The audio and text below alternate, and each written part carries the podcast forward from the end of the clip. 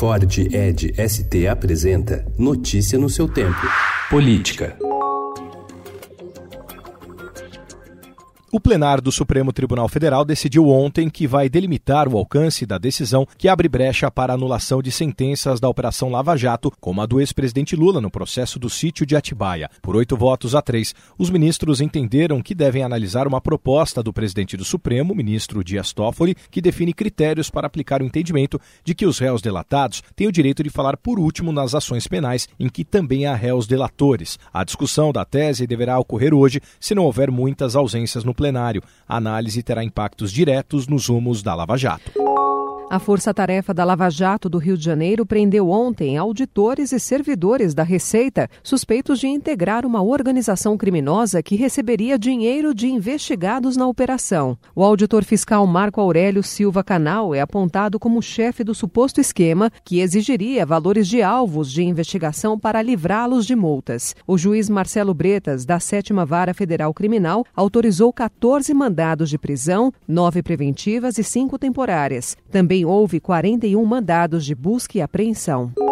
Principal preso na Operação Armadeira ontem, o auditor Marco Aurélio da Silva Canal era bem visto entre seus pares e ministrava palestras envolvendo sua atuação na Força Tarefa da Lava Jato, falando sobre combate à corrupção.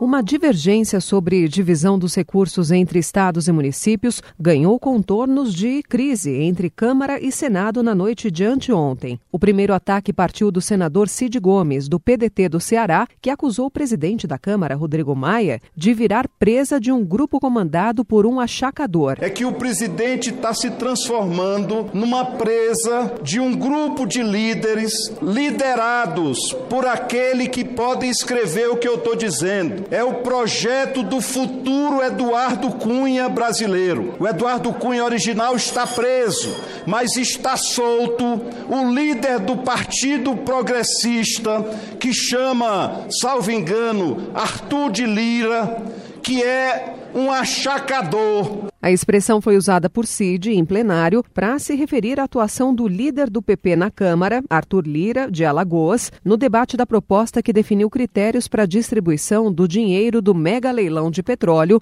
marcado para novembro.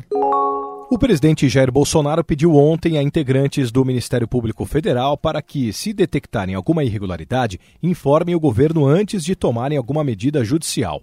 O apelo que eu faço apenas a todos do MP. É importante investigar, é importante fazer cumprir a lei, mas por muitas vezes, se nós estivermos num caminho não muito certo, que muitas vezes estamos fazendo aquilo bem intencionados. Nos procurem para que possamos corrigir. O pedido foi feito na cerimônia de posse do Procurador-Geral da República, Augusto Aras. Notícia no seu tempo. É um oferecimento de Ford Edge ST, o SUV que coloca performance na sua rotina até na hora de você se informar.